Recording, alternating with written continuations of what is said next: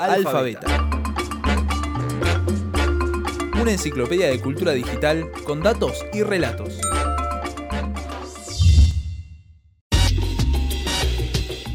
Bienvenidos a otro episodio de Alfabeta, una enciclopedia de cultura digital con datos y relatos. Mi nombre es Gastón Marí y me acompaña Andrés Basigalupo. ¿Cómo estás, Andy? Muy bien, Gastón, bienvenidos, bienvenides. Llegamos al episodio de la letra E y vamos a hablar de algo que creo que a todo el mundo le gusta, los emojis o emojis. Así es, bueno, debo confesar que yo antes era anti emojis, pero sé que a todo el mundo le gusta y que todo el mundo los usa, porque incluso si te gusta más escribir que usar emojis, tenés que leerlos de los demás, ¿no? Sí, y cada tanto no sé si te pasa que no ves algún emoji que decís, ¿este realmente hace falta?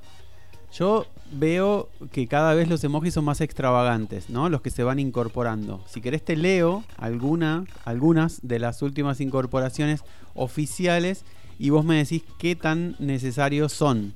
¿Querés? Dale, dale, no vamos a leer los 3.000 existentes, pero leamos algunos. No, no, no, tal cual. Vamos a leer algunos de los más recientes. Por ejemplo, una jirafa, un plato volador, un pastel recién sacado del horno, y digo lo de recién sacado del horno porque hasta se ve el humito en el emoji la cara del conde Drácula, un pretzel, un unicornio. Veo, veo mucha comida ahí, ¿no? mucha comida presente en los emojis. Y hablando de comida y bebida también en este caso, eh, viene el emoji de mate, ¿no? Por fin, por fin el emoji del mate que fue una larga demanda. Y vos sabés que es curioso, Gastón, porque cuando pensamos en el emoji del mate, nosotros lo pensamos como argentinos, pero es curioso ver cómo a medida que se fue globalizando la utilización de los emojis, también fue apareciendo la necesidad de incluir elementos de distintas culturas. Entonces fueron apareciendo para España el emoji de la paella, eh, para México el emoji del taco, para Estados Unidos el del pretzel, Así es, eh, diferentes emojis que eh, representan diferentes localidades y diferentes características, pero digamos que hay una cultura que corre con ventaja, porque de entrada tuvo algunos emojis que reflejaban de distinto modo sus costumbres y estilo de vida. Obviamente me estoy refiriendo a Japón, que es el país de origen de los emojis. Pero antes de que sigamos, Andy, vamos a escuchar con atención lo que sigue, así nos enteramos exactamente cuándo empezó esto de los emojis y cuántos emojis había al principio. En 1999 se reconoce a Shigetaka Kurita como el creador original de estos símbolos. Él diseñó los primeros 176 emojis de la historia de 12 x 12 píxeles para la plataforma de internet móvil de la empresa NTT Docomo. Al principio solo se diseñaban para los usuarios de Japón y no pensaba que su alcance llegaría a todo el mundo. Gracias a compañías de tecnología como Apple que integraron a sus sistemas operativos los emojis, es que estos se extendieron en Occidente y dejaron de ser elementos típicos de la cultura japonesa. Es interesante ver cómo pasaba de ser un elemento puramente japonés a pasar a Occidente por medio de Apple en este informe que escuchábamos de los noticieros Televisa de México. Sí, y como para hacer un breve repaso, eh, entonces la historia comienza con 176 emojis en blanco y negro y allá por el año 1999. Así es, es una historia de 20 años en las que ha pasado de todo con los emojis. Tenemos películas, tenemos libros enteros contados con emojis, tenemos juegos virtuales y obviamente merchandising de todo tipo. Hasta hay peluches de emojis. Sí, y se había popularizado en un momento la cuestión de adivinar la película, que es también un juego, digamos, de redes sociales que circuló mucho. Adivinar una película con emojis. Y para ir cerrando esta primera parte de nuestro episodio con e de emojis, te voy a contar un dato raro, pero que en realidad todos nuestros oyentes van a poder chequear viendo simplemente sus packs de emojis de WhatsApp. Hay 10 tipos de trenes. Hay 10 trenes en, en, los emojis de WhatsApp y uno puede preguntarse, bueno, ¿a qué se debe? Porque así como decimos que faltan emojis, también podemos decir que sobran y una periodista española que se llama Begoña Gómez hace un tiempo publicaba una nota en el país tratando de encontrar una explicación a ciertas incoherencias en los emojis y lo que ella decía es que una vez más esto remite a la cultura japonesa porque en la vida práctica y cotidiana de los japoneses los trenes tienen digamos mucho más peso en sus costumbres. Así que bueno, no deja de haber aspectos de los emojis que llevan aún su sello de origen japonés. Mi nombre es Daniela Gian, soy periodista y empecé hace algunos años a hacer periodismo en emojis. Es una idea que se me ocurrió porque soy muy fanática de los emojis, claramente. Los uso muchísimo y me pareció que se podían contar las noticias de Argentina con estos símbolos, iconos, dibujitos que están muy presentes en nuestra conversación y que en muchos casos hasta reemplazan a las palabras.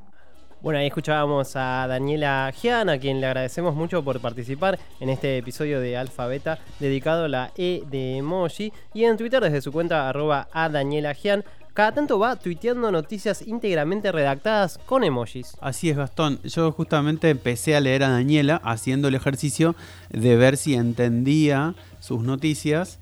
Eh, entonces, por ejemplo, entre las noticias más importantes de 2018, Daniela tuiteó una con cinco emojis. Atención. Una ola, un corazón verde, un edificio de tres columnas, una tilde verde como de aprobado y una cruz roja como de rechazado. La noticia se refería justamente a uno de los temas del año pasado, que fue la ley de aborto seguro, legal y gratuito, que bueno, fue aprobado primero en la Cámara de Diputados y justamente el rechazado tenía que ver con que después no tuvo suerte en la Cámara de Senadores. Bueno, en este caso, en este ejemplo, el corazón verde ayuda bastante y es interesante ver cómo los emojis juegan un rol importante en lo que son las causas sociales. Bueno, lo vimos mucho en nuestro país con esto del corazón verde y azul, pero de todos modos, Andrés, le preguntamos a Daniela cuáles eran las noticias que le parecían más difíciles de redactar en emojis y esto nos decía. Generalmente las noticias más difíciles de redactar en emojis son las que tienen que ver con lo económico. Últimamente en nuestro país tuvimos muchas noticias económicas y son las más complicadas porque si bien hay emojis de billetes y podemos contar algunas cosas, eh, es complicado que se interprete y a la hora de, elegir los mejores emojis para, para decirlo a veces resulta bastante ambiguo. Entonces estoy mucho tiempo pensando cuáles utilizar. Así es, la economía es un tema bastante abstracto como para reducirlo a un par de emojis nomás. Más o menos, porque hay un emoji que es un fajo de billetes de dólares, que además tiene la característica de tener como alitas. Y yo cuando lo, miro, o las veces que lo he usado, eh, no sé si hay un emoji tan representativo de tan representativo y tan a tono con la economía argentina, en el sentido de que la suba del dólar obviamente es una noticia muy frecuente, pero bueno, de lo que dice Daniela también hay otra palabra clave que es la ambigüedad, ¿no? La ambigüedad casi inevitable de los emojis.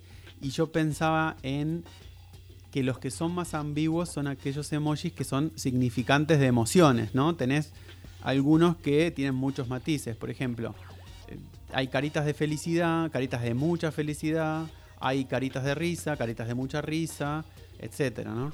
Bueno, justamente el emoji de risa es uno de los más populares. Vos decís el emoji de la risa, el que tiene las dos lágrimas al costado, es decir, el que llora de risa. Exactamente. Eh, ese emoji en inglés se llama Face with Tears of Joy y según las mediciones que se hacen es por lejos el más utilizado en la mayoría de los países y en la mayoría de las redes sociales y plataformas. Y te sumo un dato porque en Argentina el emoji de corazones como ojos es el más utilizado. O sea que los argentinos nos reímos, eh, nos amamos más que nos reímos, si tuviéramos que hacer una interpretación así súper super lineal. Así parece. Eh, bueno, obviamente igual em, no sabemos y no sabremos nunca si efectivamente cuando uno usa los emojis siente tanto eso que, eso que expresa, ¿no? Sobre todo digo el de lloramos de risa. Me parece que claramente exageramos y viendo las estadísticas por países, que es lo que decías vos recién, claramente esta exageración de última es mundial.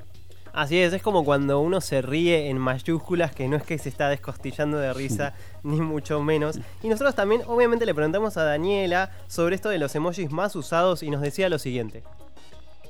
Creo que somos más exagerados en la virtualidad y que el emoji de la risa haya sido elegido como el emoji más utilizado eh, tiene que ver con que usamos también mucho la expresión jaja para cualquier conversación. La llegada de los emojis masiva, la instalación de los emojis hizo que usemos muchísimo más el emoji de la risa y que también usemos otros que por ahí antes teníamos más pudor de utilizar, como por ejemplo el corazón, que hoy es muy común verlo en cualquier conversación y quizá no queremos reflejar amor o un sentimiento tan profundo, pero lo usamos cuando estamos contentos o queremos apoyar alguna iniciativa. Es interesante ver esto y volvemos un poco a esto del corazón que yo mencionaba hace un ratito, de esto del corazón verde y azul. Y es interesante también conectarlo con el tema de las relaciones humanas mediadas por la virtualidad y el uso de los emojis. Porque ni un corazón significa siempre amor, ni una risa significa tanta risa como decíamos recién, ¿no? Sí, de hecho el emoji de la risa tiene como eh, varias versiones, ¿no? E, ese extremo, el que llora, digamos que llora de risa, pero incluso hay uno que llora de risa y que está inclinado como bueno, como si más, más gracioso todavía. Eh, así que bueno, evidentemente es como decís vos, hay una exageración en la virtualidad, hay jajajas que se pueden medir por la cantidad, tenés el GGG, digamos, todo esto tiene algún tipo de significado en la virtualidad. Así que al menos en español, a mí me parece que la cantidad de ja también te da como, como un matiz de significado y de ahí en más también uno, uno elige un emoji o, u otro, digamos. Así es, de acuerdo a la cantidad de risa o de amor que sintamos. Pero hasta ahora hablamos de emojis que faltan, emojis que sobran, emojis que usamos todo el tiempo y noticias que pueden ser contadas con emojis. Y podríamos seguir un rato largo enumerando los espacios que han ido llenándose de emojis, ¿no? Sí, y la política tampoco iba a quedar como un espacio libre de emojis Escucha el dato que nos remarca Daniela a propósito de la irrupción de los emojis en la política argentina. Acá en Argentina, la Fuerza Cambiemos, en la campaña 2015, fue la primera que utilizó los emojis para presentar este, el gabinete. Una vez que ganó Mauricio Macri, presentó todo su gabinete con emojis. Posteó Mauricio Macri emojis solamente en sus redes sociales cuando esperaba los resultados de la campaña. Bueno, mismo el músculo, el bíceps amarillo de Cambiemos es un icono que todos reconocemos, del cual Cambiemos se ha apropiado y hasta en un momento se pagó a Twitter por ese emoji para que aparezca cada vez que se ponía un determinado hashtag de gobierno Interesante esto que plantea Daniela acerca de pagar para usar emojis, porque es algo que vemos habitualmente, sobre todo en Twitter, ¿no? Porque no se utiliza solamente en política, sino, por ejemplo, en series como Game of Thrones o en el Mundial, cuando aparecen las banderitas de diferentes equipos, o incluso en otros eventos como los Juegos Olímpicos. Sí, y también la entrega de los Oscars, si no me equivoco. También hubo varias veces emojis. Así es, en eventos televisivos también, ¿no es cierto? Es momento de cerrar este episodio con E de emoji. Pero antes de irnos, vamos a recordar dónde nos pueden encontrar. Exactamente, Gastón. Recuerden que en nuestras redes que son Alfabeta Podcast, tanto en Facebook como en Instagram como en Twitter, nosotros compartimos contenido, placas con datos. Eh, con datos y data chequeable acerca de la cultura digital que no necesariamente son aquellos que después también compartimos en nuestros podcasts. Y les tenemos que recordar que sí están online con A de algoritmo, con B de bot, con C de clic y con D de desconexión. Así es, los encuentran tanto en Spotify como en todas las plataformas digitales. Es el momento de despedirnos, no sin antes agradecerle a Daniela Gian por su colaboración. Y nos despedimos hasta el próximo episodio, que es con F de. Con F de fake. Así es, hasta la próxima.